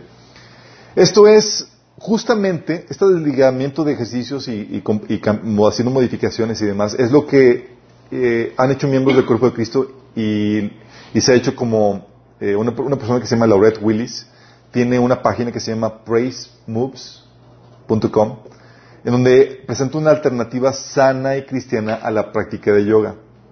¿Sí? Praise Moves. Por eso, por eso sí, chicos, ni se te ocurre escribirte en un curso de yoga para aprender de este, para luego sacar tu, tu versión redimida. Porque en inscribirte sucede lo mismo. Lo validas y lo promocionas. Recuerda, no hagas cosas buenas que parezcan malas. No hagas tropezar a otros. Yo diría, no te compliques la vida, mejor practica pilates. Sí. Por lo pronto, si ya has practicado yoga, sería bueno que fueras adelante de Dios y le pidas perdón por tener esa práctica que Él condena y aborrece y por, por promocionarla. Porque aunque sea por solo por ejercicio, eh, ya trae una, abriste, abriste alguna puerta. Y si has practicado meditación trascendental, de una vez también pide perdón por eso y ordena al demonio que haya entrado que salga fuera. Libérate. Siguiendo los pasos que hemos platicado. ¿Hasta aquí vamos bien, chicos? Sí. Ok. Cerramos el punto del yoga. Ya todos tienen. Sí. Quiero terminar con eh, el yoga de los ovnis. Este es algo rápido, pero tengo que mencionarlo. Sí. Lamentablemente, eh, Satanás, en toda su gama de engaños que hemos estado viendo, también tenemos el tema de los ovnis y alienígenas. Y ahorita está muy en boga. Hay, much- hay grupos de ufólogos y demás que están metidísimos en eso. Y resulta que no son lo que parecen ser. Sí. Cuando la Biblia menciona, digo, las personas que ven esto, por sus características, eh, podemos ver cuál es su verdadera identidad. Y quiero que me acompañen en eso. El fenómeno ovni se ve, tiene- tenemos avistamientos que, hemos que se tienen, que se tienen eh, y que se dan en la atmósfera. Sí. Sido, han sido corroborados en- por video, radar, por videos, por radar, incluso confirmados por personalidades. Presidentes han comentado que han visto uh, ovnis.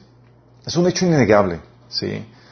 Pero, eh, y se han tenido vista- avistamientos de objetos luminosos o metálicos en los cielos que aparecen y desaparecen. O sea, lo ves y pff, desaparecen. También han dejado marcas de sembradíos. Yo recuerdo una vez que vi un ovni, estaba, eh, vivía en San Nicolás y eh, yo vivía en una privada. Entonces un vecino grita, ¡un ovni! Nosotros salimos y todos. Y, nosotros, ¿dónde? Dice, aquella que parece estrella y, y que está muy brillosa. Y parecía estrella y estaba muy brillosa. Y de repente, es una estrella y, se mueve y se para. Y, y se hace grandote y, desaparece. Entonces, todos quedamos en... Ay, ¿cómo lo grabé? Toma, niño, no había celular, chicos, sí. Bueno, la Biblia te enseña que hay un ser que se presenta como eh, el vestido de luz que ronda la atmósfera. Unos seres. Unos seres, que son Satanás y sus demonios. Job 1.6 del 7 te dice, Llegó el día en que los ángeles debían de hacer acto de presencia ante el Señor y con ellos se presentó también Satanás. El Señor le preguntó, ¿de dónde vienes? Vengo de rondar la tierra y de recorrerla de un extremo a otro, le respondió Satanás. Fíjate cómo está rondando la tierra, está en nuestra atmósfera moviéndose. De hecho, Efesios 2.2 dice que en los cuales anduviste en otro tiempo siguiendo la corriente de este mundo conforme al príncipe de la potestad del aire, el espíritu que opera en los hijos de desobediencia. Opera en el aire, chicos. O sea, está viviendo en nuestra atmósfera, en nuestro ámbito, en una dimensión paralela. De hecho, por eso también algo que han descubierto los ovnis es que los que han estudiado dicen son seres interdim- inter-. Exactamente. Interdimensionales. Yes. O sea, los que han investigado el fenómeno ovni han concluido que esos objetos voladores tienen masa cero. Pues ningún objeto físico puede hacer los movimientos que dichas luces no identificadas hacen. Tam- también han concluido que tienen que ser interdimension- eh, inter- interdimensionales. Inter- interdimensionales, pues aparecen y desaparecen a placer y nunca se han observado venir del espacio exterior. Efesios 6:12 nos enseña que hay seres Dimensional. interdimensionales. Sí, quiere decir interdenominacionales, si no, esos son otros, esos son otros seres. Efesios 6:12 dice que nuestra lucha no es contra seres humanos, sino contra poderes, contra autoridades, contra potestades que dominan este mundo de tinieblas, contra fuerzas espirituales malignas en las regiones celestes. Hablando de que hay seres interdimensionales, igual como se definen a los ovnis. ¿Sí? También de los ovnis se habla de las abducciones. Hay un investigador, un catedrático que se llama David Jacobs, que ha estudiado el fenómeno extensamente al respecto. Lo pueden google- googlear, se llama David Jacobs. Y él habla de los testimonios de gente abducida que son llevados desde un cuarto a otro, a otro lugar y incluso desde sus carros, atravesando paredes y ventanas para luego ser regresados, a veces incluso con la ropa equivocada de otros abducidos. Sí. Sí. O se acomoda así que llegaron con otro brasier y o, etcétera. Sí. Sí. Así, por los, los regresaron mal acomodados. Sí. O sea, así, como excusa para el infierno. No, es que fui abducido, señor. Sí. Eh, y luego menciona que es un fenómeno que ha aumentado en número y es que es global. Y la Biblia te menciona también del fenómeno de abducción, que, te, un, que un ente te, te toma de un lugar y te lleva a otro. Como Jumper. ¿Qué caso, ¿Se acuerdan el caso de la Biblia de persona que fue abducida, que un ente lo llevó de un lugar a otro? Jesús, Jesús fue abducido por Satanás. La Biblia menciona en, Mateo 4 del 1 al 8, dice, entonces Jesús fue llevado por el Espíritu al desierto para ser tentado por el diablo. Fíjate, está hablando del diablo. Entonces dice ahí que el diablo lo llevó a la santa ciudad y lo puso sobre el pináculo del templo. Y no crees que el enemigo le agarró la mano, a ver, vamos a ver. Así como que caminan, sí, con el ayuno y demás, y si llegas y llegamos, pues, anda, apúrate. No lo iba caminando, no le iba agarrando la mano y le dijo, ahora sí, trépate. No fue así, fue del desierto, lo parece ¿Y no en tiene efectos secundarios? no te hace sentir mal y nada. que haya parecido mareado, efectos secundarios. No. O sea, en cuerpo y alma. Y luego dice, otra vez le llevó el diablo a un monte muy alto y le mostró todos los reinos del mundo y la gloria de ellos, del pináculo a un monte, órale. Abducido. ¿Sí? Tal cual como lo mencionan los personajes que han- las personas que han sido abducidas. Y no solamente eso, las personas que son abducidas hablan de que hay una actividad reproductora eh, de por medio, que hay un plan de hibridación. O sea, las primeras abducciones en los años 50, 60 había un programa de concepción, de, concepción así de, eh, eh, para embarazo- eh. y las, ah, las abducciones subsecuentes hablan de que las personas que son abducidas están, los meten en un programa de crianza y de humanización a los pequeños híbridos que, surgen de esas uniones. Y las más recientes, o sea, están hablando de un programa de integración a los híbridos, ya adultos.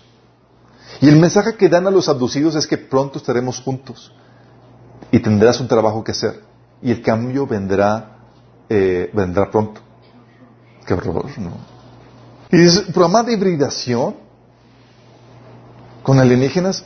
¿Dónde viene esto? En la Biblia enseña que esto sucedió ya anteriormente. Génesis 6, del 1 al 4, habla de cómo los, eh, eh, los ángeles se metieron con los, con los hijos del hombre y produjeron híbridos. Dice, luego los seres humanos comenzaron a multiplicarse sobre la tierra y les nacieron hijas. Los hijos de Dios, que son ángeles, vieron las- a las hermosas mujeres y tomaron como esposas a la- todas las que quisieron. Y en esos días, durante algún tiempo después, vivían en la tierra gigantes nefilitas, pues siempre que los hijos de Dios tenían relaciones sexuales con las mujeres, éstas daban a luz hijos que luego se convertían en los héroes y en los famosos guerreros de la antigüedad. Esos la- eh, historias de mit- mitológicas de, de- de Hércules, eh, ¿qué otro? Semidios, Zeus no era semidios. Ok, eran parte de esto. Esta validación ya la hemos visto en la Biblia y, y se menciona que fueron por demonios, ángeles caídos. Sí. Todos los. Oye, luego otro dato interesante de los, de, lo- de los alienígenas, chicos. ¿Sabes qué pasa? Huyen cuando se invoca el nombre de Jesús. O sea, los ufólogos, las personas que han, eh, han estudiado esto, han encontrado un dato muy interesante. Que los episodios de abducción se pueden detener cuando se invoca el nombre de Jesús. Está en proceso de que, de- de que te- aparecen los alienígenas y te van a llevar y en terror claman a Jesús y se, y se aparecen. La única ¿Y cómo sabes que te van a llevar? O sea, se presentan tal como son. se presentan tal cual. Sí. Y luego, o sea, huyen con el nombre de Jesús. Imagínate, dice, tal cual como menciona la Biblia. Lucas 10, 17 dice que volvieron los 70 discípulos con gozo diciendo, Señor, aún los demonios se nos sujetan en tu nombre. Sí. Los únicos seres que se someten al nombre de Jesús son demonios. Conclusión. Es un fenómeno espiritual demoníaco. Todas las descripciones del fenómeno ovni encajan en la descripción de la Biblia de demonios. Pero si son demonios, ¿por qué manifestarse de esta forma? Para que los aceptemos. Es un. En la antigüedad seguramente se manifestaron, se manifestaron de- como muchos de los dioses de las religiones paganas. Pero ahora manifestarse como alienígenas resulta más estratégico en un mundo científico y humanista. Pues una narrativa así serviría para encubrir lo que realmente sucedió en el rapto. Y no solamente eso, sino que conduciría a la eliminación y redefinición de toda religión, desembocando en el culto al falso Cristo y y al mismo Satanás.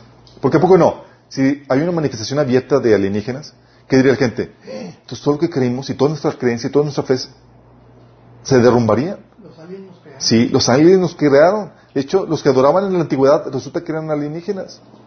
Sí, y ellos nos vienen para llevarnos a un- a- a un- al siguiente paso evolutivo. Sí, Y es fácil de creer. Claro. Ya lo creen. Ya lo supersticioso. Sí, es cierto. ¿Qué sucede? ¿Qué sucede, chicos? Bueno, tener libros, fomentar esos encuentros, asistir a reuniones de estudio y demás, de avistamientos de, de ovnis y demás, puede causar perturbación demoníaca. Posesión. También puede haber cuando hay eh, puede haber contaminación demoníaca o posesión, se dan cuando tienes contacto con los alienígenas. Sí. Contacto donde tú ya cedes a ellos, no lo cuando no lo resistes. Sí es. Eh, Jesús, oye, dices, Jesús fue, fue abducido, sí, pero Jesús estuvo resistiendo al enemigo. Si tú ya formas parte y no lo resistes, hay contaminación demoníaca. Sí. Y eh, casos de personas cuando vienen los alienígenas ya tienen, entablan comunicación telepática, es señal de que hubo contaminación demoníaca. Y ya hemos tenido casos de personas que tienen esos encuentros y luego quieren leer la Biblia y cada vez que abren la Biblia para leerla, eh, ve- ven sus ojos lampareados y no pueden leerla. Entonces ven así y se les quita lo lampareado y ven la Biblia y lampareados. Sí. ¿Los que les pasó eso? ¿O cómo? Ok, al final vemos ese asunto. Pero, Es que no puede ser, o sea, que, que, que, que- información. entonces, ¿qué es lo que sucede? Lo que, lo que sucede es, es por contaminación demoníaca. Sí. Ese contam- No me impresiona. ¿Cómo lampareados? Lampareados cuando has visto el foco has- has- y luego quieres ver y no ves nada porque estás lampareado. Bueno, así las personas... Como, como cuando ponen algo en la tele borroso. Como una cáscara. que Se, se les está. Cuando ves al sol y luego entras a un lugar así oscuro no ves nada. Exactamente. Bueno, así sucede. Pero solamente curiosamente es cuando quieren leer, leer la Biblia. O leen la Biblia y se desacomodan las palabras y no, no, no más no pueden. ¿sí? Eh, o hay otras manifestaciones, quieren cantar y no pueden cantar alabanzas, etcétera. Hay manifestaciones que estorban. ¿Por qué? Porque el contacto con estos seres que son alienígenas, son alienígenas, estás teniendo contacto con demonios. Sí, y sí hay efectos. Hay contaminación demoníaca, abrió puertas. Y lo interesante del caso es que se hereda este fenómeno. Si tu papá o tu mamá tuvo abducciones, dice este, no lo dicen cristianos, este ac- académico David Jacobs dice, hemos encontrado que en todos los casos, siempre que hay un papá o mamá o alguien de la familia que está involucrado en esto, toda la familia resulta víctima de abducciones. Es decir, hay contaminación generacional y se hereda. No, no selectivos. Lo que pasa es que lo que hay de por medio es un derecho otorgado a que haya actividad demoníaca en esa familia, lo cual permite las abducciones. Qué terrible, ¿no? Por, por medio sexual también, unión sexual. Exactamente. Entonces, si hubo contacto con al- alienígenas, además, también puede haber puertas abiertas a demonios y que tienes que cerrar eso. Pedir perdón a Dios por eso y expulsar cualquier demonio que haya entrado por causa de esos contactos. ¿Sale? Oye, yo nomás quería agregar en, un- una observación. En los aliens hay dos tipos. En los que son luces, que son ángeles caídos que se transforman y, y, y masa cero, como dices. Podría ser los otros que masa cero. Así es. Hay dos, eh, menciona que hay dos tipos, los que son luces, que tienen masa cero, Y el otro, que son realmente son naves eh, físicas, que eso viene desde Exactamente. la época de los nazis, de, de la, de la tecnología antigra- antigra- gravitacional. Gravitacional. gravitacional. Ya estoy igual. Y luego, este, se- cuando pierde Alemania, se traen a todos los eh, eh, científicos que estaban desarrollando esa tecnología. De hecho, en la época de Hitler ya, ya había naves espaciales. Así es. Es cierto, hay, es cierto, hay dos. Y luego, bien, se, se tienen- ahí se- hacen un programa que se llama el programa Paperclip, el programa Pisa Papel, donde se traen a todos los científicos alemanes a Estados Unidos a continuar con ese programa de naves espaciales en el área 51. Así es, de hecho, como comenta Jorge, hay dos, hay dos aspectos de este, de este fenómeno, que es la parte espiritual, que son las, las manifestaciones de luz, y la parte física, donde sí hay naves físicas y donde ya estamos hablando de, de- de personajes físicos que son híbridos, que, están, que, que son parte del engaño, exactamente. ¿Sale? Entonces, eh, si querían des- descifrar el enigma de qué pasó con los alienígenas, ya con esto les agüitamos, les aguardamos la fiesta y sabemos quiénes son, sí, y qué, quiénes- y qué hay detrás de esto. Y es, va, forma parte del gran engaño que va a tomar lugar tan pronto suceda el rapto. ¿Sale? ¿Tenemos una oración? Entonces ya saben, ya tenemos dos aspectos que desenmascaramos al enemigo en dos aspectos, el yoga y los alienígenas. Amado Padre Celestial, gracias Señor, porque tu palabra nos revela, nos enseña tantas cosas, Padre. Señor, hay tantos secretos ocultos, Padre, que tú nos has enseñado, Padre. Queremos que nos sigas enseñando más cosas para poder discernir, Señor, cualquier engaño que, quiera eh, traer al enemigo a nuestras vidas, Padre. Señor, queremos resistir al enemigo con la verdad, con conocimiento, Señor, y queremos que nos sigas instruyendo, Señor. Ayúdanos, Señor, no solamente a conocer, sino a ser de los que desenmascaran todo engaño del enemigo en las más personas, Padre. Queremos ser embajadores tuyos en este país. De Jesús.